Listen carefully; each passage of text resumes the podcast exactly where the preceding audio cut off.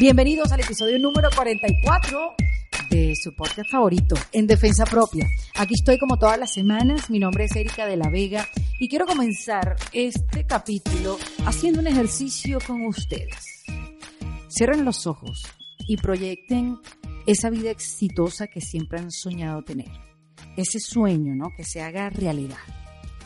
Imaginen que lo tienen todo, que lo viven a plenitud en la ciudad que quieren, trabajando en lo que quieren, teniendo el éxito que quieren. Ok. Y ahora imagínense que de un día para otro lo dejes todo. Agarra tus maletas y te vayas a buscar otra vida porque te hartaste de todo eso. Qué loco, ¿no? Pues eso fue precisamente lo que hizo mi invitada de hoy, Paula Arcila, locutora, guionista, escritora, colombiana, que les voy a decir, ella era la reina de Miami, lo sigue siendo, por supuesto, pero Paula era la locutora del programa más exitoso de las mañanas de esta ciudad, tenía apariciones en televisión, llenaba los teatros con su primer show de comedia Mis 40 y de un día para otro decidió irse con su pareja a España a vivir a Madrid. Paula me cuenta en esta conversación que tomó a lo largo de su vida decisiones erradas y que esta fue la mejor decisión que ha tomado en su vida. Me cuenta cómo llevó el cambio y cómo cambió de mente, que es precisamente como se llama su segundo show de comedia, Un cambio de mente, que por cierto se presenta este fin de semana en el Teatro Trail. El viernes va a presentar Miss 40, que cumple cinco años ese show de comedia. Y después el sábado va a presentar un cambio de mente que no me lo pierdo.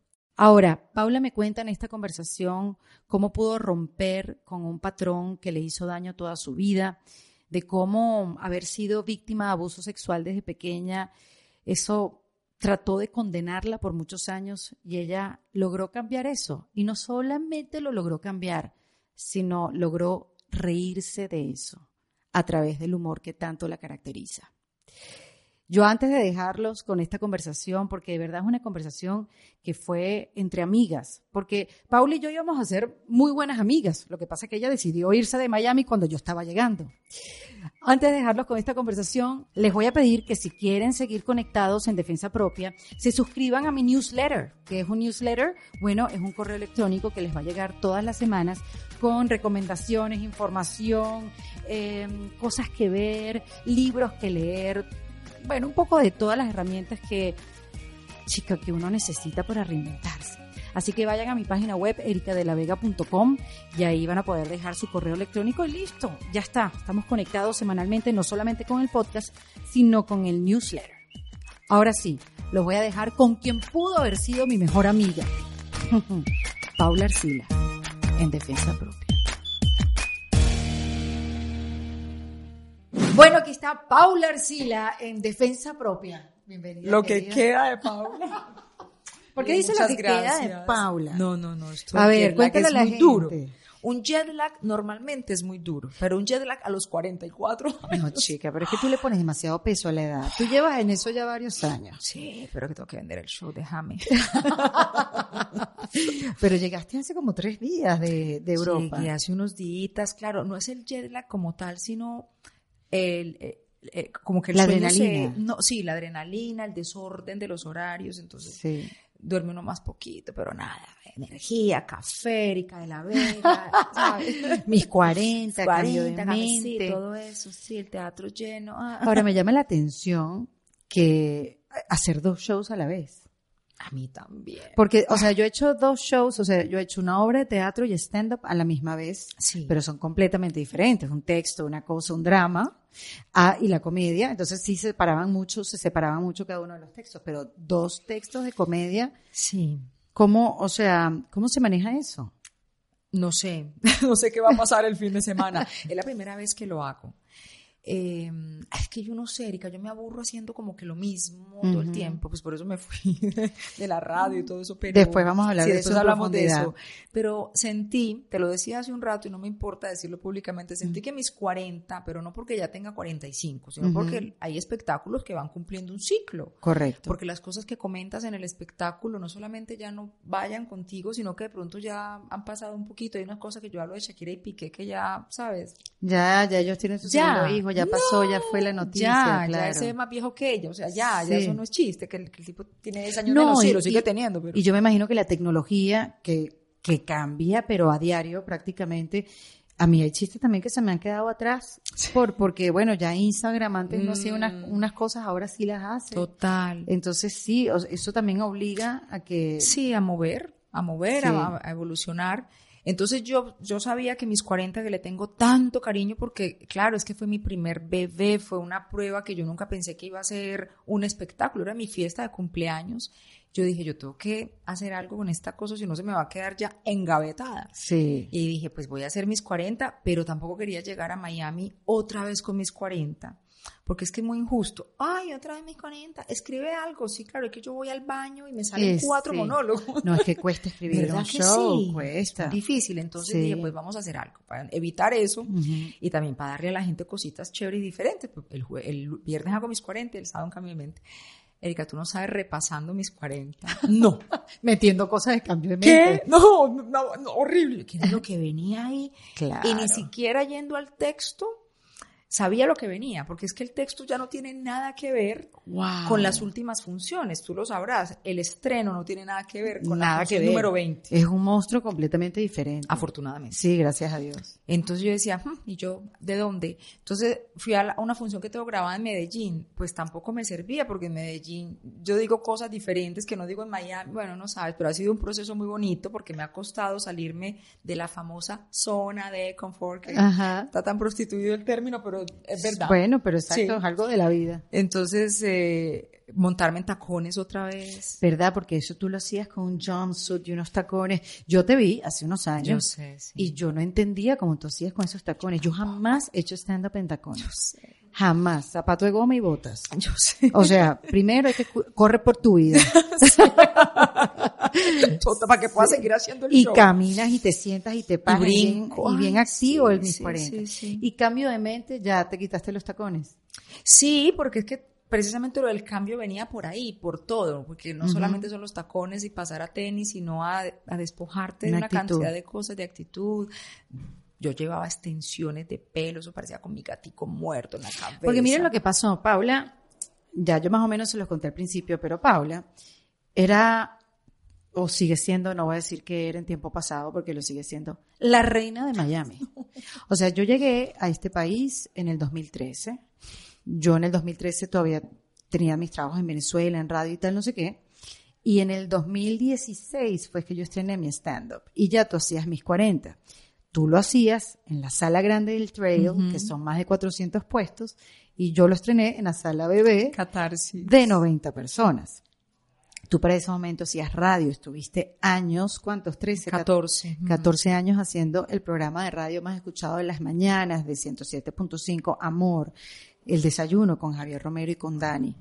Eh, te, te entrevistaban en todas partes, participabas en Despierta América, estuviste en programas con la doctora Nancy, escribiste en Para irnos más atrás, en Escándalo TV, o sea, tú te forjaste una vida y te ganaste un lugar como profesional en la ciudad de Miami. ¿Cuánto tiempo viviste aquí? 21 años. 21 años, sí. 21 años. Sí, y ahora que dices todo eso, estoy yo por qué me fui. Pero, pero muchos te preguntaron No, sí. eso, porque Paula, nos conocimos, nos vimos en la radio, tuvimos... eh, Compartimos camerino. Exactamente, compartimos camerino. Por ahí tengo Yo la foto, te vi la voy a tu pasar. show, me diste buen aliento ahí, buena, buen soporte también. Y- y tenías lo que cualquier persona que se había desarrollado en medios quería tener. Sí. Y de repente un día y que me voy a vivir a Europa y eso fue un frenazo para todo el mundo. Menos para ti, al parecer. Tú estabas Sí. convencida de que ese era el paso que tú querías dar. Dejabas todo lo que habías trabajado, por todo lo que habías luchado por tantos años para irte a una vida nueva. Sí, y, y a, y a seguir construyendo. Claro. Eh, ese era como el temor. Y recuerdo que fui, sabes que yo lo digo en mis 40, pero es cierto. Yo he visitado todos los psicólogos de Miami. Yo tendría ya grado, posgrado, diplomado. O sea, yo sería, tendría máster en, en psicología si esa plata la hubiera invertido en estudiar. y en ese momento tenía el psicólogo de turno y fui donde él y le dije, Fabio, es que me está pasando esto y esto. Entonces la gente me dice que estoy empezando de cero y me dijo, no, a donde vas, te llevas. O Claro. sea, tú te tienes a ti. Y tú no estás empezando de cero. esto que acabas de decir, Erika, fue lo que yo me puse a analizar mucho también, porque no fue como que, ay, no me voy porque soy la mejor. No, yo lo pensé y tuve mis temores, claro. Claro, hay que acotar que tu pareja es española. Sí. Y había una oportunidad para irse ustedes como pareja. No. ¿No? Él no tenía. Fue una decisión así como que vamos a saltar los dos. A ver, lo que pasa es que yo, yo, yo hablo aclaro porque, pues, por contar la verdad, no porque tenga nada de malo. Si hubiera sido así también lo, contaría. Claro, como él es español, la gente asume que es que él tenía una oportunidad de trabajo y yo me fui con él. Pero si hubiera sido a Colombia, de pronto la gente no pensaría lo mismo. Sí, es como, eh, Blanco de gallina, lo pone, este es español, ella se fue detrás de él. No, yo le, yo le comenté y él, obviamente mi pareja sabía que había ciertas cosas que a mí ya no me tenían muy cómoda. ¿Cómo cuáles, Paula? Hacer lo mismo todos los días. La radio te tenía harta, muchos eh, años. muchos años, madrugar, me estaba perdiendo también de otras cosas. Eh, y, hay, algo que fue como el, detonante más fuerte, fue mis 40. Cuando yo empecé a salir los viernes de viaje para llegar el domingo y el lunes levantarme a las 4 y media de la mañana otra vez, yo estaba agotada. O sea, yo me di cuenta con mis 40 que había otro mundo además de la radio, que había vida. de esa cabina. Sí. Y yo siempre decía, es que, es que mis 40 se convirtió como en mi amante. Yo tenía un matrimonio muy estable, llegó este hombre y me revolcó y me sacó de mi, de mi hogar. Y claro, ya yo estaba, yo le, y yo le decía a mi marido, mi amor, es que a mí me fascina el teatro, me está yendo bien, yo estaba viajando por todas partes, el aplauso crea una adicción impresionante. Increíble, Eso, eso es algo muy difícil de explicar. Sí. es como, yo, es lo más parecido a sentirse a Beyoncé, aunque no haga lo mismo que Beyoncé. te sientes, pero es que te sientas que, que cumples como con una meta. ¿Tú sabes qué es hacer reír una masa de gente? Ah, ¿Cómo no te vas a sentir como sí, Beyoncé? Sí. Bueno, Beyoncé será por el cuerno que le puso Jay-Z, porque de ahí para adelante con ese culado, con ese cuerpazo Beyoncé. ha sacado, ha sacado cuerpo Beyoncé. Sí. ha sacado cuerpo. Claro, con ese Pero, o sea, lo digo, y debe haber este mismo sentimiento y esta misma sensación la debes sentir en cualquier otra profesión. Cuando, cuando logras una gran presentación, cuando te suben a otra posición, tiene, que pasar. Y es una sensación que podemos todos como sentirnos relacionados con esa sensación. Sí, sí, eso no lo da solamente el escenario ni el aplauso, cada uno en, el, tiene su medio manera de de sentirlo y de expresarlo. Tiene su aplauso. Sí, exacto. Todo el mundo tiene su aplauso diferente. Entonces yo me empecé a enamorar de ese aplauso, pero también empecé a cansarme del madrugón y la cosa. Y mira, esto puede sonar un poco eh, presuntuoso, pero es que yo, yo llegué a la puerta grande, o sea, yo llegué al desayuno musical con Javier Romero, es decir, llegas a un punto en que ya, ya después de más? ¿para dónde? Sí. Bueno. No, entonces, claro, yo quería otras cosas y en la radio no había espacio porque ya, o sea, llegaste hasta acá yo no quería ni el puesto de Javier, no, o sea, porque no, se trata de eso. Bueno, estabas en el puesto. Hombre, el salario, el salario lo acepto. Claro. Claro, yo estaba ahí ya, entonces era como, ¿y ahora qué viene? Entonces es como que, pues, aquí ya no hay más para crecer para mí, ojo, porque es una gran empresa y se lo debo todo. Pero yo necesitaba explorar. No te niego, adoro y puede sonar súper frívolo levantarme a las 8, 9, 10 de la mañana, tener mi tiempo. tener una vida propia es algo que uno Salir de viaje, eh, irnos, mi, esposo es lo más callejero el mundo entero, él le fascina mm. salir de viaje, le encanta ir al teatro, al cine, a salir a comer. ¿Y a ti te gusta también o eres más tranquila? Yo soy más tranquila, pero también es que tengo, estoy viciadita de la época de la radio. Entonces yo todavía tengo la mentecita cuadriculada de mañana hay que, irme, mire, mañana hay que, que, mañana nada. Claro, claro. Entonces ya no tengo excusa.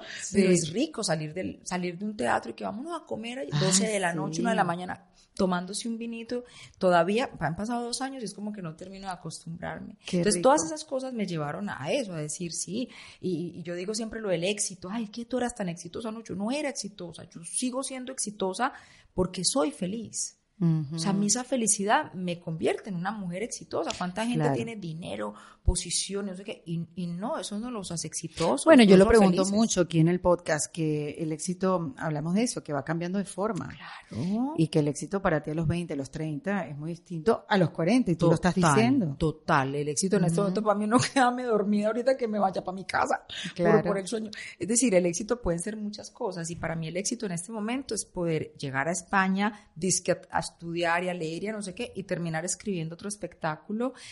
Y, me siento muy, muy feliz y muy orgullosa de lo que he hecho, porque hablando con otros, con otros colegas, me atrevo a decirles que es gente que lleva muchos años en este negocio, yo no llevo tanto, me dicen, Paula, llevas un millón de años. Pero no haciendo monólogos, humor, yo hacía cosas para otra gente. Pero espérate, tú escribiste humor para, otra Escándalo gente, TV, sí. para otra gente, imitabas, sí, exacto. sí. Eh, a Charitín le escribiste también. Tú llevas, o sea, un millón de años Sí, haciendo esto, pero porque bueno. lo- los años en televisión son de perro. en este caso de perro. Totalmente, porque se sufre mucho. Sí. Pero digamos que gente a la que yo admiro, pues, y como que los veo que son grandes, eh, me decía, es que escribir un segundo espectáculo no es fácil. Cuando a ti te va bien con uno, hay gente que se queda toda la vida haciendo ese espectáculo porque cuando intentan hacer el segundo, como dicen, que segundas partes nunca fueron buenas y entonces era un reto. Y la verdad, te digo honestamente, a mí en, en España me ha funcionado mejor un cambio de mente que mis 40, Claro, porque por obvias razones. Tiene el ADN de allí. totalmente. Entonces, Y tus impresiones y tu observación de cambiar de continente, ¿no? De cambiar de tradición. Mm. y de mentalidad. Y de mentalidad. El tema del matrimonio, el vestido blanco, no sé qué. Yo nunca he sido amiga de tirarle a los hombres en mis espectáculos porque es que no le encuentro ningún sentido a que un pobre hombre pague una entrada a un teatro para para ponerlo a sufrir. Totalmente. Pues no. Aunque van obligados, pero la, la idea es que salgan felices. Pero acuérdate lo que nos dicen siempre, hasta mi esposo Hasta se rió. mi esposo se rió de tu show. Y tú así. Le voy a hacer lo mismo a los hombres. Mira, sí, que mi esposo le diga, mira, hasta mi esposo se rió. Sí, total, total. Es tan injusto. Pero, ok. Entonces, esta Paula, trabajadora, escritora, madrugadora, que eso, que nadie te regaló nada. Sí. Que tú te abriste tu propio espacio en esta ciudad, que no, no fue fácil. ¿Por dónde empezaste tú aquí? fácil. No. Esta ciudad es muy ¿Por dónde empezaste? ¿Por Yo qué te fuiste de empecé- Colombia? Porque, porque siempre soñaba con irme a vivir fuera. Mi tía, mi tía madrina, Blanca, lleva treinta y pico años viviendo en Miami. Ok. Ella fue la primera persona de la familia que se fue. Y se fue en unas condiciones, o sea, impresionantes. No, ni avioncito ni nada, esa le tocó fuerte, Ujú. bien fuerte. Entonces ella era como mi, como, como el lugar donde yo quería llegar. Yo la veía y la veía tan, tan, tan valiente. Y yo siempre decía, "Ay, yo quisiera vivir en Estados Unidos también. Y entonces cuando vino el Mundial del 94, yo hacía radio en Colombia, era una peladita, una carajita. Porque tenía eh, parientes, tenía fa- Toda mi papá, familia trabaja en radio, ¿no? claro. Sí. Entonces yo tenía un programita de radio que eso no lo escuchaba ni mi mamá, yo creo, y yo de aventada me fui a pedir la visa. que para cubrir el Mundial del 94, sí, cómo no. Obviamente me, lo, me la negaron. Y entonces luego mi tía dijo, ay, yo quiero que vengan. Entonces fuimos mi abuelita, otra tía y yo. Claro, ya la niña estaba respaldada por dos adultos responsables Claro. que dieron la visa. Yo llegué a Miami y yo dije, este es mi sitio, este es mi sitio, ¿qué es esta ricura? Yo prendía la radio y escuchaba. Y claro, era también el tema de inmadurez. En aquel momento yo, no, no, no, que, ¿qué es esto? Yo vengo aquí y yo, que yo me voy, mejor dicho, que los voy a descrestar a todos porque claro, como en- se hablaba menos español, Claro. más spanglish y eso, entonces yo Pero yo creo que todo el mundo llega aquí con esa mentalidad. creyendo que se la va a comer. que se la va a comer. Ahora llegué yo, lo que pasa es que los otros no han podido, pero yo sí voy a poder. Exactamente. Creo que no es de inmadurez, creo que es una sensación. Sí, pero qué bueno también. Pues, Mm, en parte, en parte. sí. Porque si no lo piensas, entonces tampoco lo intentas. Porque después te das ese choque. ese golpecito que también viene muy bien. Hay golpecitos que Sí, eh, sí, sí. vienen bien. Claro, Eh, claro, sí. En a- perspectiva. o sea, a mí me vino bien darme ese golpecito porque Claro. me lo di. Porque fui a- me devolví a Medellín, empaqué todo, dije, me voy. Y me vine para acá. Y efectivamente, juáquete. Eh, ahí sí es in- inmadurez e irresponsabilidad hablar en un programa de radio en vivo de una ciudad que tú ni conoces. O sea, tú no sabes ni quién es el alcalde, que hay alcalde de Miami, que hay alcalde de Miami-Dade, que el sistema de transporte. O sea, tú que hiciste radio también toda la vida. Súper impersonal, Es pero que- yo hice radio aquí y yo no tenía ni idea dónde estaba parada, porque es que te mueven el eje. Imagínate que te ponen a hablar, tú siempre has hablado desde esta esquina y te pusieron a hablar desde otra que nunca habías estado. total. A mí me desubicó completamente Las ido. palabras. Y ¿no? eso, y la ciudad, y el punto de vista, porque yo como venezolana tenía un punto de vista de las cosas que pasaban en el mundo, no solamente en Venezuela, pero al estar en otro lugar, donde me cambiaron todo lo que me rodeaba, mi- mi- mis circunstancias y todo, ¿dónde estaba yo Sí, parada? sí. ¿Cuál era? Me lo cambiaron, o sea, yo no tenía punto de vista, no sabía qué opinar de las cosas, porque no las conocía. Fueron unos años, unos primeros años aquí, obvio, donde yo, Paula, yo le hacía creer a la gente que estaba completamente bajo control. pero en verdad estaba Pero te muy creyeron. perdida. Y, y no salía a decir la verdad porque me parecía que, que no, que más bien el mensaje que yo tenía que dar era que estaba súper ubicada.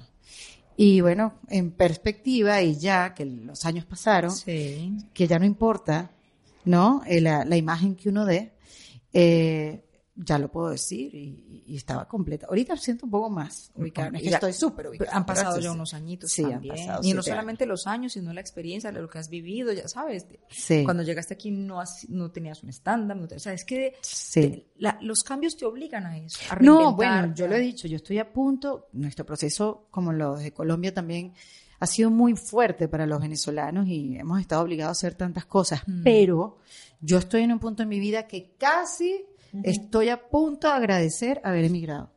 Ya.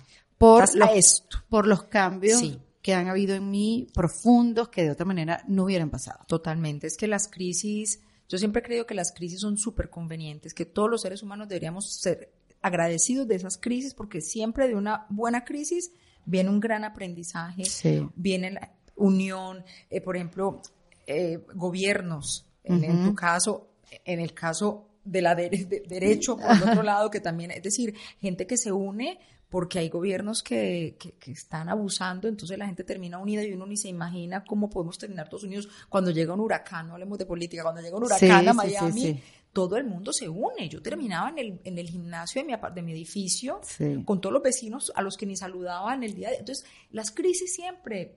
sa- ¿Y tú cuando llegaste a. España te sentiste en crisis? No. No, No. al contrario, ¿cómo, cómo viviste ese, ese cambio? ¿No, ¿No pasaba por tu mente esas, esas conversaciones que tú tanto trataste con tanto psicólogo, como bien dices, de ¿qué hice? ¿Tomé la decisión correcta? ¿Estuvo bien esto? No. ¿Será que me tengo que devolver? No. Nada. No, es que Qué bueno, Paula. Sí, yo no sé, yo no sé si es que todavía No, tengo reina, ya. ¿Cuántos años llevas ya? Do- ¿Dos? dos años y piquito. No, pero es que es diferente, Erika, porque ese cambio sí fue voluntario. Claro. El- ¿No crees que el de Colombia no fue tan voluntario? Eh, Era una muchachita muy jovencita con ganas de, de comerme el mundo, no tenía nada, no tenía nada que perder. Mm, Entonces fue voluntario, pero tampoco estaba dejando gran cosa. La familia estaba muy chiquita, es que no sé, era, era tan diferente. Es que no te estabas inventando, no Sí, te estabas reinventando. exacto. Y Re- creo que inventarse Total. es mucho, es un proceso que sale mm, natural, ¿no? Sí, te deja llevar sí, mucho por el sí. instinto. Estaba inventando. Exacto. Estaba inventando. Pero esto fue una decisión propia. Claro. Esto fue de, de- de hoy no quiero esto, quiero aquello, que ahí es donde yo también digo que, que ese es el verdadero para hombres y mujeres, el empoderamiento. El empoderamiento, eh, todo el mundo asocia empoderamiento con feminismo, mujeres, no. Empoderamiento es hacer lo que a ti te haga feliz sin que haga daño a otra persona. Sí. Mi esposo era el director del Centro Cultural Español, le quedaba creo que un año por cumplirse el contrato y por fortuna ellos tienen la facilidad de, de dejar antes, De, Antes. de que se acabe el contrato. Y yo siento que él se empoderó cuando dijo, pues mira, no voy a estar más aquí. Habló con la gente de Madrid y vio que había un trabajo y lo dejó y también mucha gente, "Ah, se van a España, que hay crisis, que no hay dinero. Y eso para mí es realmente empoderarse, Ujú. tomar decisiones y nosotros estamos tan felices. Nosotros le contamos a, la gente cuando nos pregunta, pero dejaron Miami por venirse para acá. Mira, nos estamos ganando por ahí, no sé, seis veces menos de lo que nos ganamos. No, no- tenemos ni siquiera los Claro. salarios ni, ni pensarlo, pero estamos tan felices. Qué bueno. Estamos viviendo cosas diferentes, no tenemos carro, entonces no tenemos el gasto del carro, del seguro. El seguro, Exactamente, sí. vivimos en un apartamento más pequeño. Ay, no sé, yo me lo disfruto todo, todo, todo. Estoy Sí, muy feliz. realmente es un cambio de mente. un cambio de mente. Sí. Eh, me veo comprando menos ropa, por ejemplo. Claro. ¿Sabe? Ahora Sí. todo el tiempo en tenis o, o zapatillas. No me importa tanto ya como cómo me veo. Esta chaqueta ya ha salido muchas veces en, en Instagram. Pff, me importa tres pepinos. Claro. Me pongo la misma chaqueta con camisas diferentes. No sé, no sé. ¿Y si ese cambio fue radical o fue llegando poco a poco mientras Llegó vivía poco a poco, pero llegó rapidito. Llegó rapidito porque fue una ciudad que me acogió inmediatamente y me lo decían, ya vas a ver, bueno, tú me lo dijiste, ay, vas a vivir en Madrid, que es la ciudad que todos queremos, no sé qué. Y, y, así fue, fue tan fácil adaptarme. Yo no recuerdo nunca haber llamado a mi marido a decirle, yo qué línea del tren cojo para ir a no sé dónde, al contrario, salíamos juntos y él me decía, Pola, ¿cómo hacemos para llegar a tal parte? Entonces yo me Hermana, sentía... pero que usted es de Medellín. Sí, es que eso era ¿Qué lo que le no- pasa? no o sea, yo me sentía tan dueña de, de, de todo, de mi destino, Sí. para dónde voy, si me perdía no me importaba. Qué Que- sabroso. Es que es una maravilla. De es- verdad, es qué delicia, sabroso, sí. qué libertad mental. libertad, sí.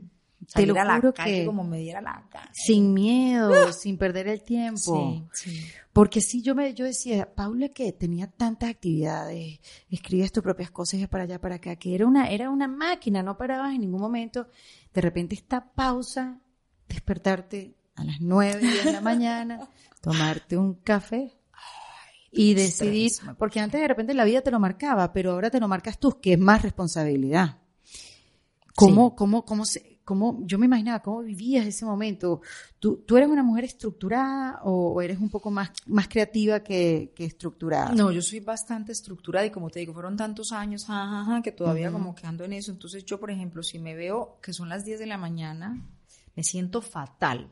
Así me pueda levantar a las 10 de la mañana, me parece horrible que estoy perdiendo Pero el que tiempo. te, te levantas. Me levanto, me tomo eh, mi café. Te pones a escribir, por no, ejemplo. lo mío es, últimamente, que llevo ya varios meses en esto, me levanto, me preparo un café, no hay nada más rico que un café con dos grados centígrados, Uf. ¿sabes? Es que es como un orgasmo. Ya Uf. sé, eres demasiado feliz en Madrid, ya me está dando rabia. Me voy, Voy a Madrid. No, me voy al gimnasio, llego del gimnasio a la hora que sea a desayunar. O sea, yo puede ser la una de la tarde y yo me tengo que comer una arepita con huevito o con quesito y marido, pero es que ya va siendo hora de comer. Déjame. Yo, desayuno a cualquier hora del día. Ay, qué risa. Sí, tu primera comida es el desayuno. El desayuno, porque Exacto, como tantos años no desayuné.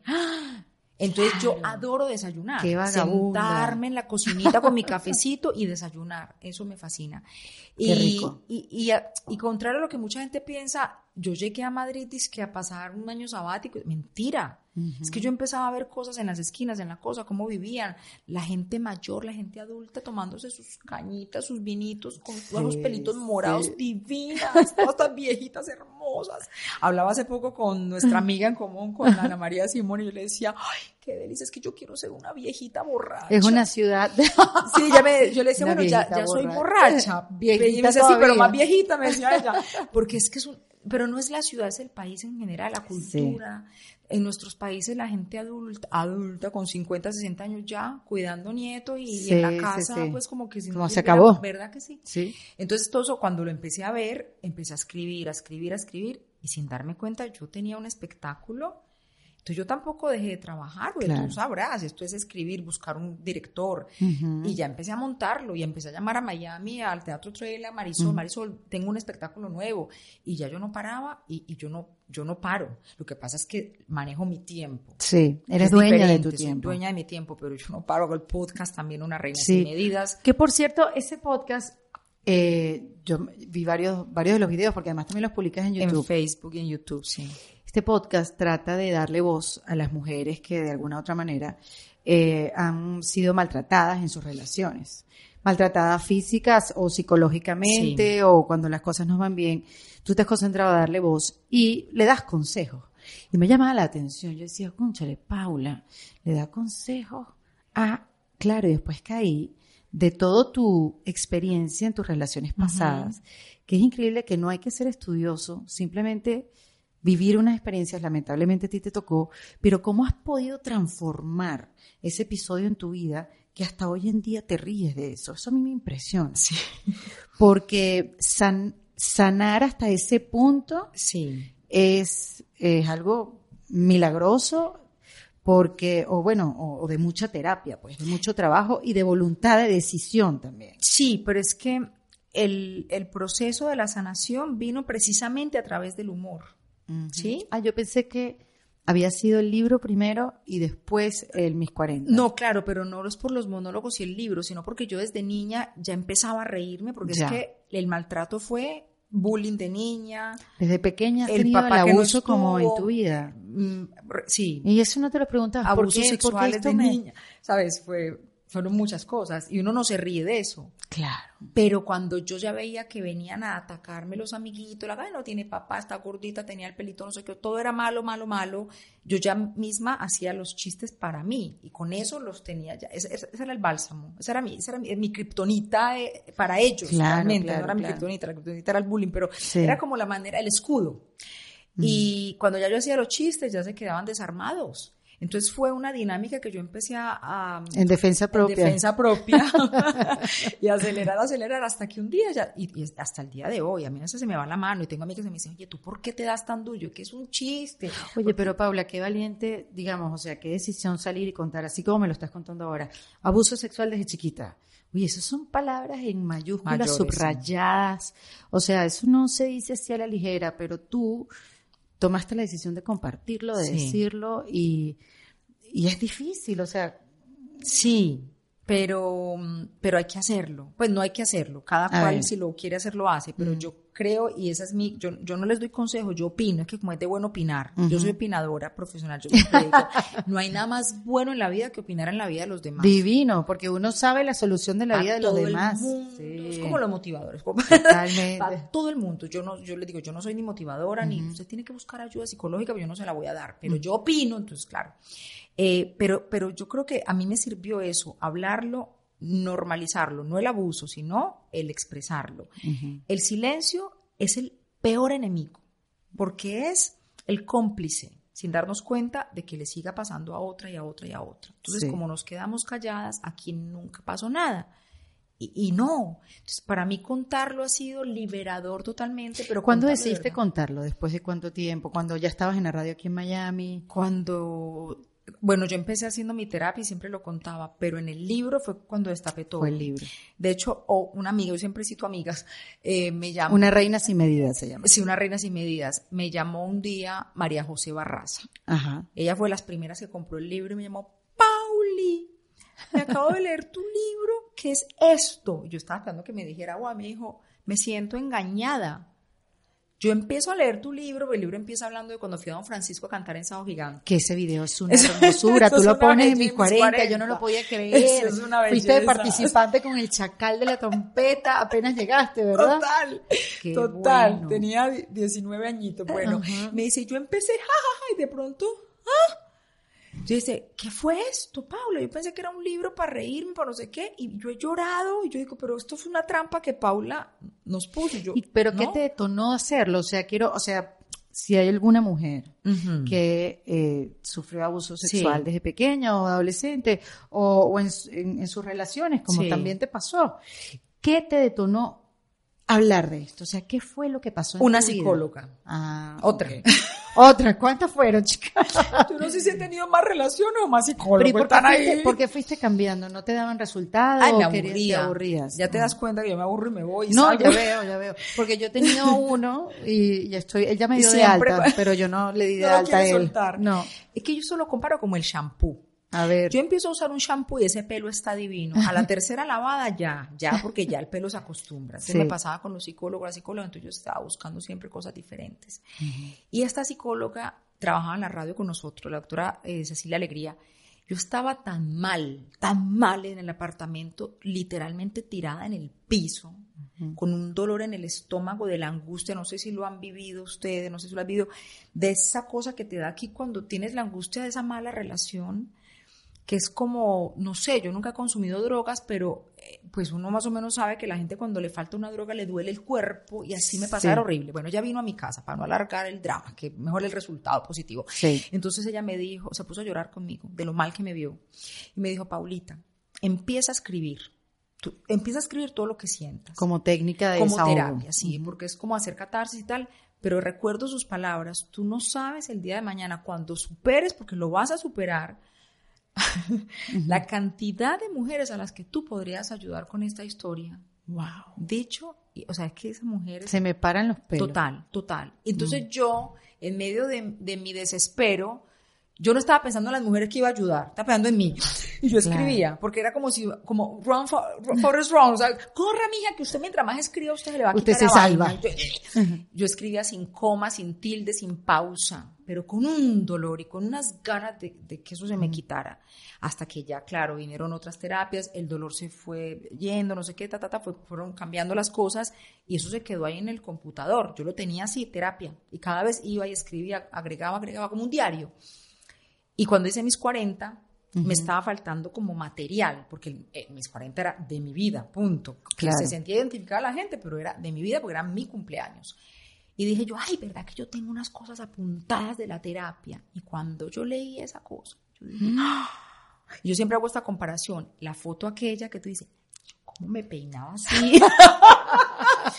¿Cómo me hacía el copete Sí, tal cual. Eso fue. Yo me encontré con la Paula de la sufrida, horrible, tóxica, tóxica, pero tú como no tienes una idea. ¿Tóxica por qué? Porque te la pasabas contando eh, mm. sobre tu historia. No, tóxica porque vivía amargada, vivía triste, vivía culpando al mundo de una cosa que la única responsable, yo no era culpable, pero era responsable, porque yo traía a mochila llena, llena por, la, por todo, por el abuso, por la cosa, el papá que no estuvo, no sé qué, pero hay un punto, Erika, que no te puedes seguir quejando, ni, ni puedes seguir culpando a los demás. No, y darte cuenta que tu pasado no te condena. y no tienes que repetir un patrón. ¿Qué es lo que estaba pasando? Claro, yo me, yo me arrastré todo eso y entonces le saqué visa al dolor y me la traje para Estados Unidos, no, eso es una vaina. Pues. Entonces, cuando vi eso, claro, la, historia del padre Alberto, no sé si la recordará, en mis 40 yo cuento una historia con el padre Alberto y la... el padre Alberto fue el que se casó. Sí, el que se casó. Y yo mm. cuento y la gente muere la risa. Yo no voy a estar explicando cada pedacito del monólogo eso me pasó. Y la historia, no sé qué, eso, o sea, todo me pasó porque cuando yo saco todo ese dolor de la terapia, yo le di la vuelta. Era la misma historia, pero le caricaturicé, siempre me cuesta la palabra, y se quedó ahí. Entonces, mira cómo el humor siempre, siempre, siempre el humor haciendo de las Bueno, y porque estabas curada también, ¿no? Es que donde yo no esté curada, yo no soy capaz de Imposible. hacer eso. Porque entonces hubiera salido, ¿cómo es que le dicen a la resentida, dañada? Yo no, ni loca, yo hubiera sacado un libro pues contando unas cosas que pa' qué. Si tiene una finalidad, sí, pero por contar, por dañar a otra gente, yo cambié nombres, obviamente pues el que sabe quién es, sabe quién es, pero esa no era la intención. Pero yo no puedo tampoco dejar de contar cosas para cuidarle el, nombre, no, o sea, el nombre sí lo cuidé, pero digamos, es, es lo sí, todo el mundo sabe. es lo que es. Y sí, fue escrito desde el dolor, como siempre digo, pero fue publicado desde la sanación. Si yo no sano, yo no publico. Y como si fuera poco, pues ya en mis 40, claro, entonces fue una mezcla muy bonita de todo eso. Y recuerdo que se lo mostré un día a mi esposo también y, me dijo, Pola, si tú vas a publicar ese libro, suaviza esa vaina porque es que sí, porque es que es mucho, sí. Y empecé a como a, no a reescribirlo, sino a, sí, pulir, pulir. Corté el copete, no sé qué, le cambié el pelo, porque estaba feo y ya, cambió el colorcito y, las, y, te digo, la experiencia ha sido tan bonita porque era lo que yo estaba esperando, las lectoras. Me reí, lloré, volví, me reí, porque esa es la misma vida también. Uh, tú, tú, lloras, te ríes. Y, no, y me imagino que has activado también decisiones en otras mujeres. Sí. ¿No? Sí. Que, que, tienen que tomar en su vida, que han postergado como tú alguna vez la postergaste. ¿Cuánto tiempo tú estuviste en una relación abusiva? ¿Cuántos años fueron? Como cuatro años. Y, ya grande, pues ya tenías 30. Grande, una vieja, ya no tenía excusa, porque claro, chiquito, claro. Ay, que era muy jovencita, que no tenía excusa, que no, no. Sí, y no, y después de hacer los podcasts y seguir escribiendo y seguir ayudando, intentando, yo tampoco me creo pues la salvadora de nadie, pero intentando. Pero me parece, a ver, cuando empecé a verlo, yo dije, wow, yo no sé si yo, yo le doy consejos a mis amigas súper radicales. Pero yo no sé si yo pudiera hacerlo con una desconocida, pero vi varios y después dije, es que no hay nadie mejor que Paula para hablar de esto, porque viviste cosas que ya sabes dónde se tiene que prender las alarmas en una relación, cuando algo huele menos, medio mal, cuando una persona no sabe leer las señales de, de maltrato porque no las sabes leer y tú crees que es normal que el amor, venga así. Exactamente. Y crees que es normal que te traten de esa manera porque tú no eres suficiente. Es muy duro. Mira, yo en el podcast aquí he hablado de nuestra conversación con nosotras mismas, que es muy duro, que nosotras nos tratamos malísimo y que siempre estamos pensando y concentradas en lo que no somos y en vez de ver lo que somos, que somos unas tipazas, que lo intentamos todos los días, pero nunca había hablado de esa, de ese maltrato de pareja. Mm. O sea, no había tenido a nadie que, lo había ah, vivido. Ya, ya, Y que alguien pueda después de haber pasado por una relación así, hablar con propiedad. De que, mira, mi reina, sal de ahí. Ya, claro. Sal de ahí porque eso es maltrato donde lo pongas. Me parece importantísimo. Sí, sí, porque volvemos a lo mismo, quedarse callado es seguir siendo cómplice de una cosa que podemos evitar, que podemos cortar a tiempo. O sea, a mí me importa que me digan porque me insultan, Puf, no ¿Por sabe. qué? Lo de siempre.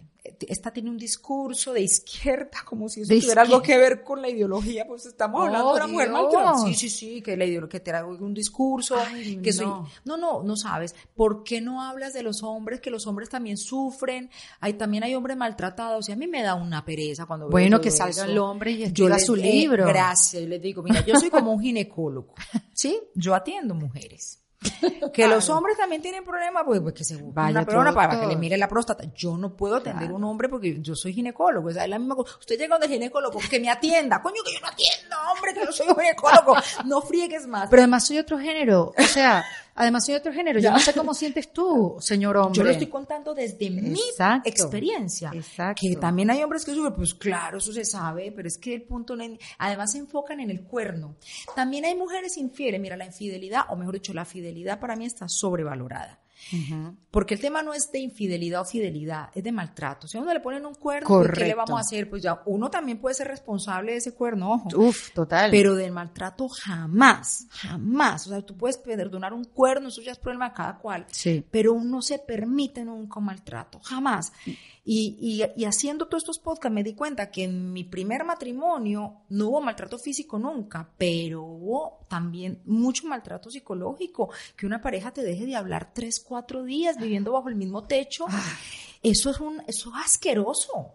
Y sabes que lo peor que yo lo estaba haciendo. Yo me estaba trayendo esta cosa y con mi actual pareja yo tenía mis momentos hasta que un día me dijo, un momentico, esta no es la misma relación que tú tenías. Dale. Claro, es que entonces ¿para qué estamos? Las parejas nos tenemos que hablar y comunicarnos. Ay, bienvenidos a hombre a tu vida sí, también. pero ¿no? uno hay que silencio y, y no se hablan y Ay, qué horrible. Yo también Sí. tuve una relación así de no hablarse. Yo una vez me regresé desde de, de, de Las Vegas a Caracas sin emitir una muero. sola palabra. No, yo me muero.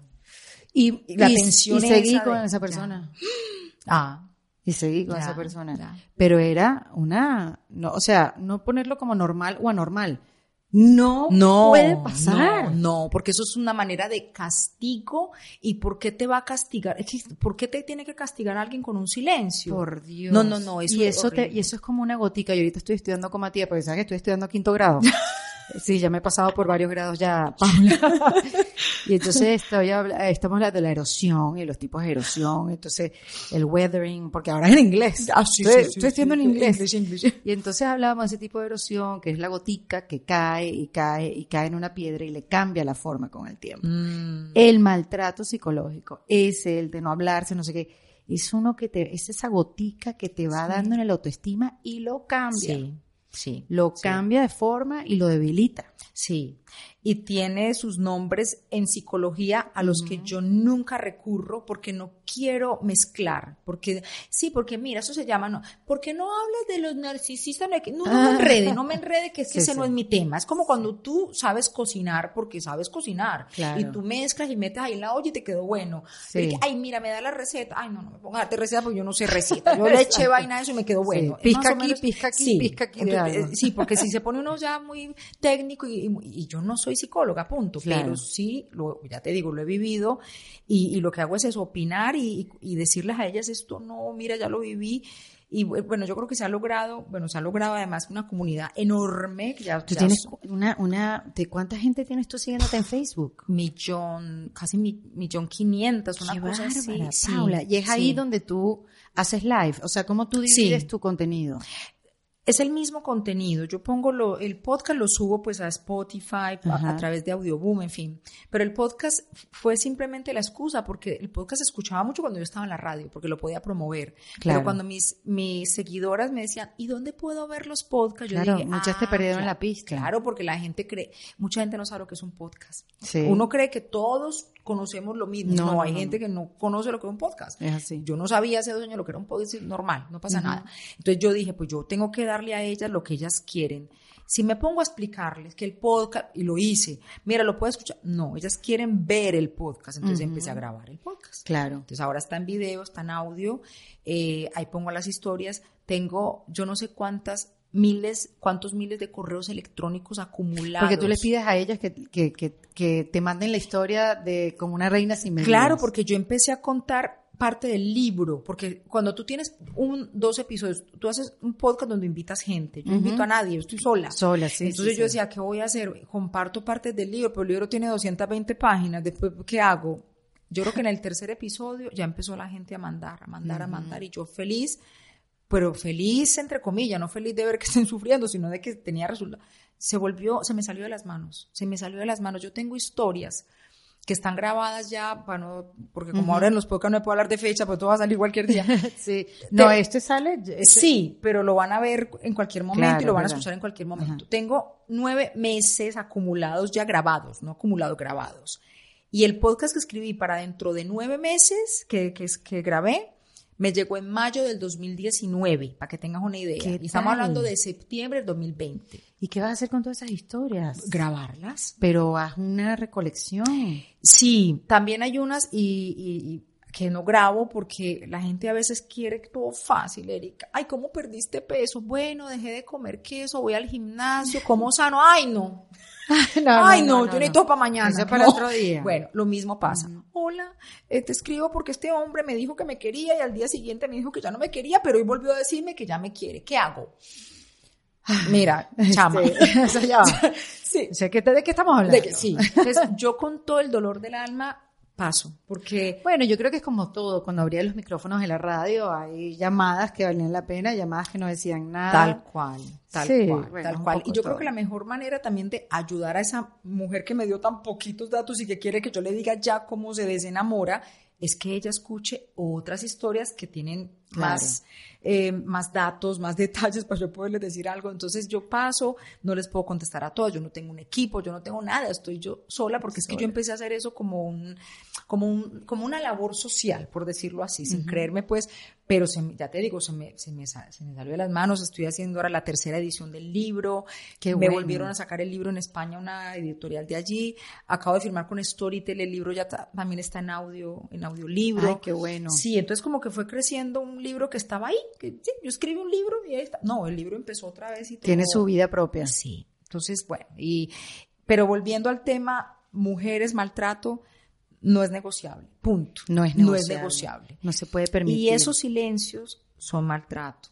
Y el llamarte 20 veces al día es controlarte, no es amor, ni que tú le interesas, Uy, ni que no puede vivir sin mí. Mentira, una persona, hombre, mujer, pero como yo hablo Estoy de mujeres, un tipo que te esté marcando 20 veces Sí, sí, sí. o que salgas tú con las amigas y esté y te demoras mucho, hombre, te lo puede preguntar una vez por ahí, pero dele que dele control, ¿no? Entonces eso no lo vemos porque estamos tan necesitadas de que nos quieran, de que nos amen. Y de ser rescatadas. Y no lo estoy hablando de una manera romántica, sino de ser rescatadas económicamente.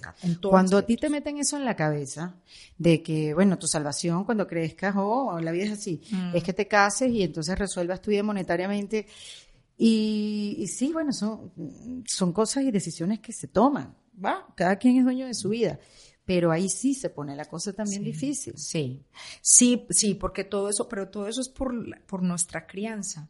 Sí. Porque está bien que llegue el hombre, que nos saque de la casa, que pague, que nos mantenga. Entonces somos felices con todo eso. Mentira, eso es un, eso es como una jaula de oro. Y ojo, hay gente a la que le va bien y Hay son que- felices y les que funciona. le gusta, sí, sí, y les funciona. Y yo digo que, pero no, yo creo que la independencia económica y emocional es absolutamente Sí, necesaria. clave. Porque es que uno, porque luego no se van de los hogares, no, porque es que me tres hijos, yo nunca he trabajado, eso es- lo escucho todos los días. No, no, niñitas, no hagan eso, por Sí, favor. No hagan sí, eso. Sí.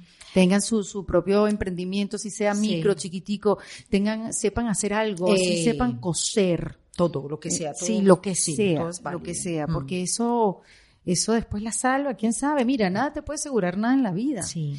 Hay, hay planes familiares que se rompen en cualquier momento. Yo siempre le he tenido miedo a eso. Yo me imagino que porque en mi casa se rompió. Mm, Ya grande, porque yo tenía Ya. 17 años cuando mis padres se, se divorciaron. O sea, yo crecí estable Sí. y podría siempre pensar que eso era así, que todo era estable. Pero yo siempre tenía metido en mi cabeza que nadie me daba la garantía a mí de nada, porque la tuve por mucho tiempo y de repente, ra. O sea, y llegó en un momento en mi vida donde su- creo yo que estaba bien, obviamente. obviamente después salió, me dediqué a la comedia, por eso quedé así. Porque nos encanta pasar necesidades. Sí, entonces, sí, sí. Vamos a hacer comedia. Pero, pero siempre, siempre estuvo presente eso en mí, como yo tenía que saber hacer saber algo. hacer algo. Y, Sí. y- y ganar mi dinero. sí. Para hacer con Sí. él lo que yo quisiera. Total. Sé que no es fácil para todas, sé que no tenemos las mismas oportunidades, pero el que quiere puede. Lo Mm. que estábamos hablando antes de, de esta conversación que decíamos, ¿qué día de la semana presentamos nuestro show?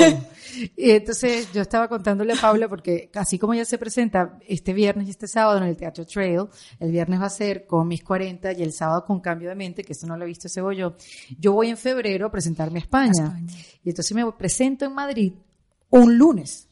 Y entonces decíamos, bueno, pero hay gente que dice que porque un lunes. Sí, pero hay gente que dice que porque un viernes, que yo trabajo ese día. Entonces no, ¿cuándo es que? ¿Cuándo es el día correcto? Entonces, Exactamente. Entonces, bueno, nada, o sea, es difícil. Y no has escuchado, por ejemplo, porque esa es la otra, que hay mujeres que se sienten muy orgullosas de que marido no me deja trabajar.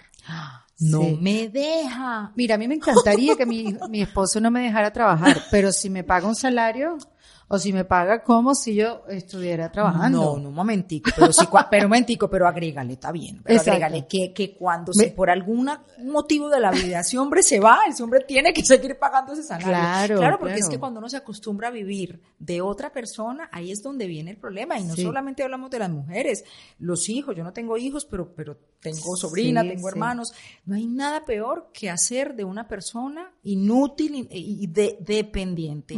Y ahí también hay maltrato y ahí también hay manipulación cuando el hombre hace de esa mujer una dependiente de él. Es que hay muchas maneras, pero claro, siempre creemos que el golpe, el empujón, el puño, el coñazo, como dicen ustedes, Sí. no, hay muchas maneras de maltrato, de control y no las vemos porque volvemos a lo mismo. Cásese con un hombre que esté más enamorado que usted y que la saque y que se la lleve a vivir bueno. Entonces todo Sí. lo que hace el hombre está malo, eh, o la mujer está mal, pero lo que hace el hombre está bien. Entonces yo hablaba con una amiga y me decía, no, es que mi hijo, ¿cómo fue que me dijo? Como que es que la mujer lo manda. Yo, ¿cómo que lo manda? Sí, porque hizo tal cosa con él. Y yo dije, uy, entonces yo mando al mío también. Claro, ella lo ve así porque es la mamá. Claro, obvio. Sí, obvio, pero sí. es que no es mandar, es que si estamos compartiendo una vida, una casa, una familia, pues todo el mundo tiene las mismas responsabilidades. Claro, eso es lo que también hablaba hace poco, como que tú te casas, cuando las mujeres se casan te conviertes inmediatamente en ama de casa. Ya. Y si no te gustaba, te tiene que gustar porque te conviertes en una ama de casa. Y si no me gusta, ¿qué pasa? ¿Qué, qué? O sea, yo también quiero salir a hacer otra cosa. A mí no me gusta Claro. fregar, a mí me gusta freír un huevo, a mí no me gusta... Que no hay por qué freírlo y no hay por qué fregarlo. No, no, ¿y que por qué? Claro. Se tiene que compartir. Ha cambiado. Y Valentina, que tiene como 20 años menos que yo, no, y mi productora me dice, Erika, eso ha cambiado. Ya. Los millennials no son así. Ya, no. Y es verdad, yo veo a la gente más joven que comparten la, la maternidad, la paternidad de maneras distintas, están más presentes un poco Sí. lo- lo- los hombres. Sí, porque es- yo también creo y tengo la confianza y la tristeza de saber que no lo voy a ver, no me va a tocar, pero creo que, que hay, una, hay una evolución. Eh, en las marchas, por ejemplo, feministas en Madrid, lo que yo veía, yo- el primer año yo lloraba viendo muchachitas de 15 y muchachitos, porque es que estamos hablando de que es que el tema del feminismo de, o de la igualdad o lo que le quieran decir, porque yo sé que esa palabra también la tienen demonizada, no es un tema de mujeres, es un tema de todos, es de tener igualdad de derechos. Es más, a los hombres les conviene que las mujeres sean independientes. Y es que no hay Sí. nada más rico en la vida, porque Claro. entonces usted también, mi amigo, se va a poder quedar en la casa cuando la mujer dé a luz. Usted también tiene derechos de estar en la casa. Que se le están dando, le están Claro, dando el, para que, el para que el permiso. muchachito también sepa que tiene un papá y para que usted Claro. también duerma hasta tarde, yo también, porque siempre creemos que es que eso es una ventaja para la mujer, ¿no? Y el hombre, ¿qué? El hombre también necesita tener cercanía con su bebé recién nacido. Entonces, mira, ¿y eso qué, qué ha logrado eso? ¿O a través de qué se ha logrado? De la igualdad, de la lucha, pero siempre estamos viéndolo como algo negativo. Sí. Y no. Yo amo que un hombre esté en su casa y que se quede en la casa. Mira, si a mí me toca y en algún momento no me importaría nada que sea mi marido el que esté en la casa y yo salga a trabajar, es que ¿quién, ¿dónde está escrito que tiene que ser al contrario? y hablando de eso, porque tú después que te fuiste a España, tomaste otra decisión eh, en tu vida. viene, sí. que compartiste en las redes. Sí, sí. Y que recibiste, pues, un aluvión. Un aluvión. ¿Te gusta esa palabra? Para hablar así? Bonita. De comentarios. No me hables de avión, por favor, que tengo jet lag. Pero recibiste un montón de comentarios, tanto negativos como, como positivos, porque las mujeres nos jugamos mucho. Y en el tema de la maternidad somos como unas ninjas somos unas talibanas, talibanas. Y entonces tú decidiste ligarte las trompas, no tener hijos. ¿Y cuál fue la reacción de la gente? Eh, en, Primero, en Instagram, muy queridos. en Facebook me querían matar, porque también cambia. Primero la, la toma de esa decisión. Yo hace mucho tiempo quería hacer algo al respecto porque estaba hasta aquí de la pastilla, la cosita, el condón. Ay, ya estaba harta. Es que es mucha cosa y siempre es uno el que le toca y yo tampoco entiendo por qué. Uno sí, se tiene que meter las hormonas, meter el aparato. qué lindo meter, ¿no? Meterlo todo. meter el aparato, de hecho, claro. Efectivamente. ok. Pero hace rato lo había pensado. De hecho, había pensado en cosas un poquito más drásticas, pero sí me hicieron como dar miedo, como no, no hagas eso, porque ay, pues que eso sirve para qué, para que te dé cáncer y para tener hijos. Y yo no quiero Tú siempre supiste que no querías tener hijos. Sí, de pronto por ahí en algún momento me dio como la loquera y afortunadamente no lo hice porque no estaba en una relación mm. que porque, a ver, uno para tener un hijo, yo me acuerdo que Sofía Vergara hace años dijo una frase que me encantó, que alguien se lo dijo a ella, que cuando uno tuviera un hijo, uno debería pensar con quién tiene ese hijo para que a pesar de que ya no sea tu pareja, tú te sientas feliz de que siga siendo el papá de tu hijo. Uf, sí. Y yo creo que eso es básico. Básico. ay, yo a mí no me importa, pero tiene mamá, no tiene papá. no, decir bueno, claro, como yo soy una niñita de papá abandonado, entonces a mí sí me parece que uno sí tiene que saber con quién tener los hijos. Claro. Entonces por allá estuve a punto de meter la pata y bueno, menos mal que no. Y con mi esposito yo siempre dije, yo con este hombre, 10. Porque es que es una belleza con los niños, es un ser humano tan bueno. Y no estoy hablando de mi esposo como mi esposo, como hombre, como ser humano. O sea, ese tipo, yo me llego a divorciar mañana de él, yo quiero que ese hombre siga siendo mi amigo. Y yo decía, yo quiero que ese señor siga siendo, el, que sea el papá de... No, es que divino. Y cuando veía, dejé dejé de cuidarme un tiempo y no quedaba embarazada. Entonces dije yo, no es que esta vaina no es para mí definitivamente. Pues para qué me voy a poner a inventar si es que yo lo estoy haciendo más como por... Y ahí también me di cuenta que es que caemos en lo mismo. Ay, porque es que él, como así? Que él es el que va a parir. Y si de pronto él es muy bueno con los sobrinos y con los niños de los amigos, pero cuando llegue el de él sea un O sea, lo estabas haciendo más por él, por sus ganas que por las tuyas. No, porque por la ilusión de tener un hijo con, él. Claro. Sí, pero tampoco, porque si hubiera sido por eso, créeme que lo hubiera tenido, porque ese hombre le gustan los niños, pero y mm, fui a hacerme unos examencitos de mi hija, claro, es que usted ya tiene 40, no sé qué, el problema era yo, no él, él, no tendría problema en, tener hijos y tal, pero entonces ya cuando pasó el tiempo le dije, ay, mi amor, ya me esperé dos añitos, no Porque después de ese paso que era tratamientos o te hiciste Claro, no, que, no, no, no, no, ah. porque ahí sí, porque entonces el doctor dijo, si quieren tratamiento, yo, no, no, no, yo vine fue a ver ¿Qué pasa? ¿De quién era el peor aquí? Ya está. Pues si soy yo porque ya tengo 40, pues lógico, pues entonces no. Y dije, y se lo dije, mi amor, ya voy a volver otra vez a pastilliteta porque es que ya yo a esta edad, yo estaba esperando a ver si de pronto, pero mi amor, si no, no. Y llegando a España dije, es que hay cambios ya radicales en mi vida que los voy a tomar. Y no dije, ¿me voy a España? Me no, son cosas que se fueron dando y lo hablé con él y me costó. ¿Por qué no con él? Con los médicos pero usted está segura, usted está segura, usted está segura. Que, ese, es mi alegato en el video que viste. Hay mujeres que dan a luz cuatro, cinco, seis muchachitos y yo no estoy muy segura, Erika, si esa gente está tan preparada para tener cuatro, cinco, seis muchachitos. Y el médico les pregunta, ¿usted está segura? ¿Usted está segura que quiere tener el ah, quinto hijo? Yo llego a ser una ginecóloga y a mí me llega una mujer con ya el cuarto embarazo, yo la siento. No, no, yo, porque ya sé que se acostumbra, yo la siento y le digo, venga acá usted. Sí, porque es que eso es una responsabilidad yo digo, si yo no tengo hijos, yo no le estoy haciendo daño a nadie con no tener hijos. No digamos hacer daño porque yo a nadie le afecta, ni de manera positiva ni negativa, que yo no tenga hijos, pero los hijos de los demás sí pueden afectar mi vida porque yo soy parte de una sociedad que está trayendo unos hijos que de pronto no están bien criados, que ese niñito el día de mañana puede ser el noviecito de mi sobrina y sea un maltratador. Pero claro. Ay, Paula, claro. O sea, entiendo el símil. O sea, entiendo la analogía. Así como te, se metieron contigo los médicos y de alguna manera te juzgaron, ¿no? Sí, no, pero yo no me siento juzgada. Yo siento que ellos, es que es responsabilidad, me decía todo el mundo. Ellos tienen el, el, eh, la responsabilidad de preguntarte por si de pronto el día de mañana te arrepientes. Y ajá, y tú no te puedes arrepentir de tener un hijo. Claro. ¿Y cómo arreglas tú ese problemita? Bueno, no hay manera. Ajá. Claro. No, por eso yo no lo hago ni por atacar ni por nada. Yo sé que es una responsabilidad de un médico decirme, usted está segura y lo acepto. Pero le dicen lo mismo cuando es el caso contrario de las otras mujeres. Sí. Porque vemos casos así en las noticias que le cuentan a uno. Gente que tiene un montón de hijos y los niñitos abandonados, pasando hambre, con problemas, se pelean, se divorcian. Y eso, y lamentablemente, Erika, esos somos los niños que de grandes tenemos que gastarnos un montón de plata y de tiempo haciendo terapia, porque un hijo no deseado es un hijo que va a tener problemas. Que lo resuelva, ojalá que sí, espero que, pero yo lo hablo por mí. Un niño no deseado es un niño que va a tener problemas y por qué tenemos que hacerle eso a los niños y al resto de la sociedad. Entonces yo decía, eso es personal, ¿por qué lo tienes que mostrar en las redes sociales? Y yo sí contestaba, y si fuera al contrario y estuviera embarazada, también me estarías criticando por mostrar la panza, deberías la ecografía. deberías tomarte fotos para Instagram mostrando tu panza plana. Así como Con la tantos meses, que me quedó aquí. tantos meses sin estar embarazada. Y eso no es personal. Claro.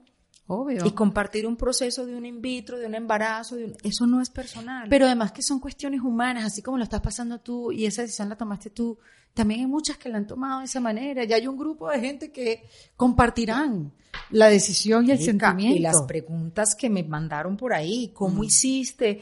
Fue muy difícil, es que yo también lo he pensado. Contra, entonces yo también tengo mi Porque de gente que lo quiere estás normalizando también el tema, Paula. Eso es muy valiente compartir eso, por lo que te dije anteriormente.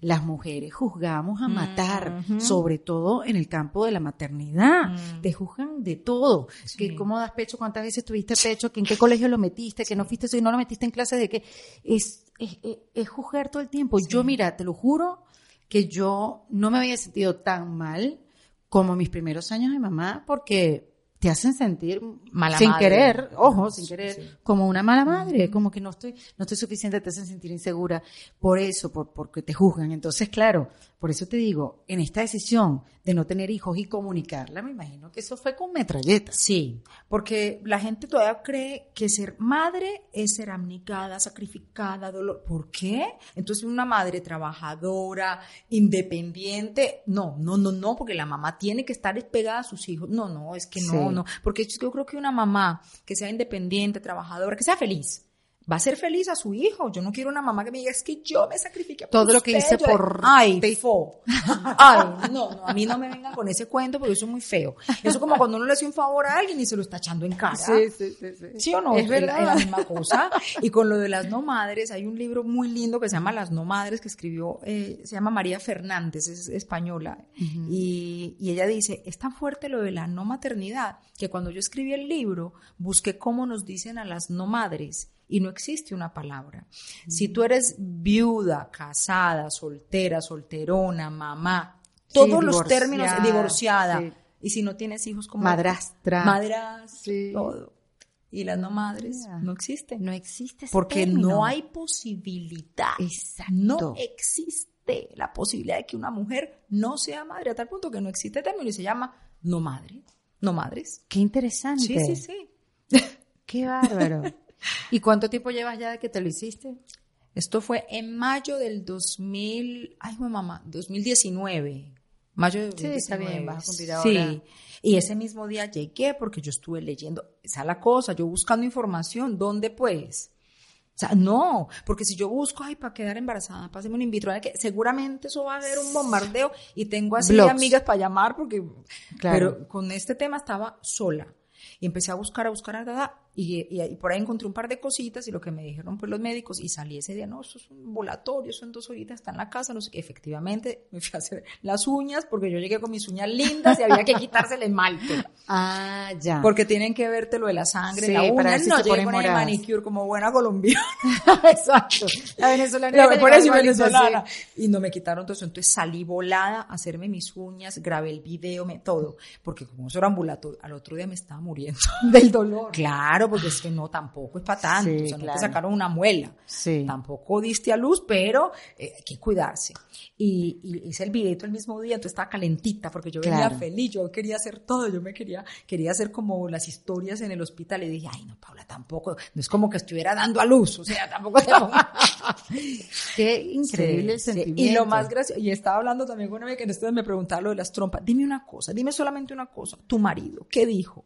Porque a mí me preocupa que se te vaya a dañar la relación, mira, se me va a dañar con hijo, sin hijo, con trompa, sin trompa, eso no tiene nada que ver. Eso no te garantiza nada. exactamente. Es totalmente así, pero de verdad es, es chévere eso que normalices el tema, que hagas un, un, blog, que lo hables, que alguien que busque información tenga la experiencia tuya. Sí. Este, de un tema que, que poco se da, que poco se consigue y que pocos se atreven a hablar. Sí, que no hay información. Eh, hubo un mensaje que me llegó, muchos mensajes, y yo contesté hasta que ya me dolían los deditos, porque como ya uno no está para eso, porque eso es para las milenias, pero uno termina como...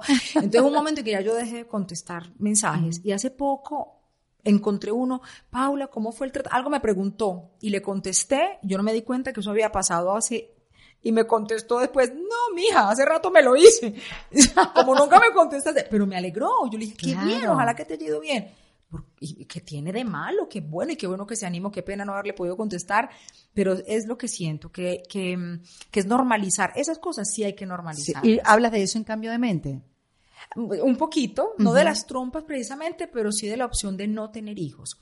Porque las redes sociales, lo sabrás tú que eres una súper, súper, súper llena de millones de personas que te siguen en las redes, se creen dueños de la vida de, la gente que, expones. A ver, uno expone su vida, pero, eh, pero eso no le da derecho tampoco a la gente para insultar, porque yo sigo gente, yo te sigo a ti, yo sigo a, y yo no, yo, es que yo no, no me veo opinando. Yo pongo un like hay cosas que no me gustan o no le doy like o dejo de seguir cuando veo que ya me está, pero no, la gente se siente muy dueña de las decisiones. Entonces, eh, ¿por qué te estaba diciendo esto? Ah, eh, me dicen mucho, ¿por qué siempre estás sola en las fotos y tu marido te divorciaste? Paula, pero siempre, y dele con que estoy sola, con que estoy sola, y yo, ay, qué pereza, pero eso me dio temita para un cambio de mente. claro. ¿Por qué estás sola? Ay, Paula, 44 años y, y ¿cuándo vas a encargar? Encargué unos gemelos en Amazon, pero no me han llegado. Exacto, se perdieron. Porque es una preguntadera y un sufrimiento. Déjenme tranquila. Es más, si usted tiene hijitos y se siente una buena mamadita, no pierda tiempo en las redes sociales, dedique solo a su hijito. Sí, ¿no? Yo soy menos reaccionaria que tú en las redes, la verdad. Yo lo, o sea, porque uno también, Paula, se concentra en lo malo. Siempre. Y eh, en lo malo en ti, en lo malo de tu marido, en lo malo de tu pareja, y en lo malo de lo que te escribe. claro, entonces seguramente mm. te han escrito cosas hermosas porque eres un palo de mujer, una mujer para admirar, una mujer que, que sabe reírse de sí misma, que escribe sobre eso, se monta en un escenario. O sea, más allá no de los títulos, no es que eres locutora, escritora, sino de lo que te has atrevido en la vida. Entonces, en vez de enfocarnos en eso, obvio, somos humanos, nos paramos encima de la porquería. Sí. Y, y, por eso yo trato de hacer ese ejercicio. De no contestar mucho. Sí, de no contestar. Así cuando se hacen los inteligentones, así, como, como, si yo no entré en Google primero antes de escribir. Ah, bueno, lo vi, lo vi, sí, lo vi, me encantó. Sí, pero ¿sabes qué, Erika? Yo también, yo lo que hago es que, de hecho, a veces, porque son muchos, no tengo tantos seguidores, pero a veces son muchos mensajes, depende del tema. Facebook es una cosa impresionante. Pero yo soy consciente mm. de que yo puse ese video y yo sabía lo que venía. Entonces, no, no, yo no me voy a hacer la tonta. Ay, no, yo sabía, yo me puse mi escudito, mi vaina, como cuando me hacían bullying en el colegio, porque yo sabía lo que estaba haciendo.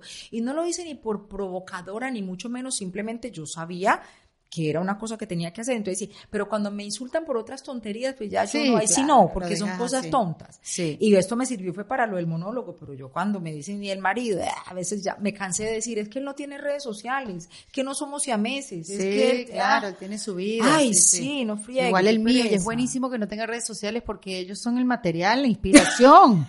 para hacer comedia. Es que donde salgan se acaba la gracia. Exactamente. Sí, total. Es como Clark Oye, Kent. y así como escribiste un segundo show, ya no tienes ganas, a ver, como estás en otro momento de tu vida, evidentemente, de escribir otro libro, ya es el lugar donde estás. ¿Y, Tienes pa' ¿Y la parejita para cuándo? Sí, ahí sí, viste cómo te presiono yo ahora. Había pensado escribir un libro y con título y todo lo tengo ya, Re- Las Reinas Anónimas, con las historias que me mandan las Ah, reinas. viste, sí, me hubiera gustado. estaba ahí. Sí, sí, no, tú estás ahí ya. Sí. Pero, ah, no sé, es que yo creo que eso como que le nace a uno en su momento y, y me, y me emocioné y luego lo, lo frené. Y hay gente que me dice, ay, tienes que escribir la segunda parte del libro para que cuentes ahora la parte de tu pareja. No, No. No, porque- No, no, no, por ahí. de, sí, de hecho, en el libro, pero bueno, sí, lo de la segunda parte o lo de otro libro de pronto, pero me gustaría de otra cosa también, Claro. sí. Porque cuando el libro, recuerdo que Luz María Doria, que me presentó mi libro, me dijo, Sí. Paula, ¿por qué tan cortica la parte donde hablas de, de tu esposo? Y yo no iba a hablar de mi esposo en el libro, porque yo no quería mandar un mensaje equivocado de lo que decías ahora, de que hubo un rescatador. Porque entonces si yo le voy a decir a la gente que yo pude sanar y que no sé qué, y cuando voy a ver al final, ah, es que hubo trampa, claro, ella perdió peso, pero ¿y que tomó pastillas? No, entonces esto era lo mismo. Claro. Porque entonces a todo el mundo no le va a llegar su curro, que es como le dicen a mi esposo, no, o sea, no fue él, él estuvo ahí y llegó en un momento donde los dos nos complementamos, él era un hombre feliz, yo era una mujer feliz, pero ahora somos más felices juntos. Bueno, y nos- donde, donde rompiste el patrón. Claro. Porque lo estabas repitiendo. Total, además porque este hombre es todo lo contrario a todo. a todo. Claro. Y, y yo supe valorar esas cosas, entonces lo, lo agregué y tal, pero es un pedacito súper cortico. Entonces me decía, Pablo, es que nos dejaste con ganas. Yo le dije, primero es que la historia se sigue escribiendo. Claro. La historia la estamos viviendo y tal. Pero es que la, his- la- la idea no es decirle a la gente y entonces llegó, porque entonces, Disney, pues, Disney, la- vamos a seguir en Sí, lo le mismo. quita un poco la realidad, pues. Claro, y además porque no fue así. ¿Qué es lo que me pasa cuando me dicen, te fuiste a España por amor? Y yo, ay, no, que no fue por amor. Y ya te digo, si hubiera sido así también lo contaría, no pasa nada. Sí, sí, sí. Pero no fue por amor, o sea, fue, yo siempre una cosa muy cursi que digo, por amor propio. Pero sí, porque fue un amor por hacer cosas yo y, y de hecho él fue el que las apoyó. Porque fue el primero que me dijo, estás Sí. loca, estás loca, estás dejando todo y yo, vámonos.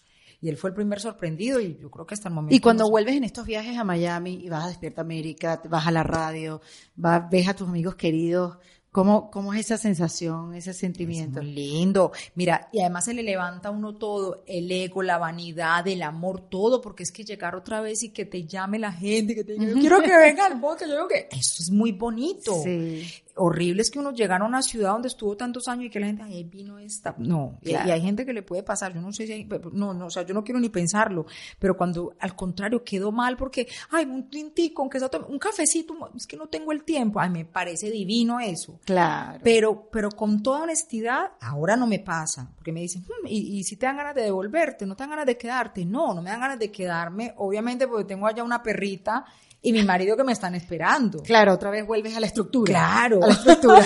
y, y, y yo creo que pasa como cuando uno venía de, de, de vacaciones. Tú venías de vacaciones antes de Sí, venir acá. sí, sí. Uno siempre era la visita. Sí, pa' allí, para acá, venía para a comer, te sí. llevamos, te llevamos a comprar la ropita. Un no plan que- todo el día. Bueno, vente a vivir. es que cambia. No, no, no, no puedo ir, o sea, es demasiado muy tráfico ahora. Total, Sí. todo cambia. Entonces yo no me emociono por nueve días que vengo y la gente me trata divino. Claro. No, ya yo sé que yo aquí tengo un episodio cerrado hasta el momento que puede volverse a abrir, pero ahora no, ahora yo estoy en lo que estoy, allá tengo unas funciones esperándome. Y, y aunque no las tuviera, yo tengo una vida ahí que, que estoy construyendo. Y sí, y que me estás está honrando tu decisión. Ya, total. Y aquí Sí. la paso rico y, y tomo más vino y... Exacto. Celebras todos los días Ay, por algo. delicioso, sí. Bueno, y el viernes y sábado vamos a celebrar. Vamos a celebrar. El Ay, Erika, pero no tenías que haberme dicho que ibas a ir. a Bueno, no sé si vaya. no sé si, no sé si vaya. Es que Sí. hablábamos ahora, ya nos estamos alargando Sí. siempre.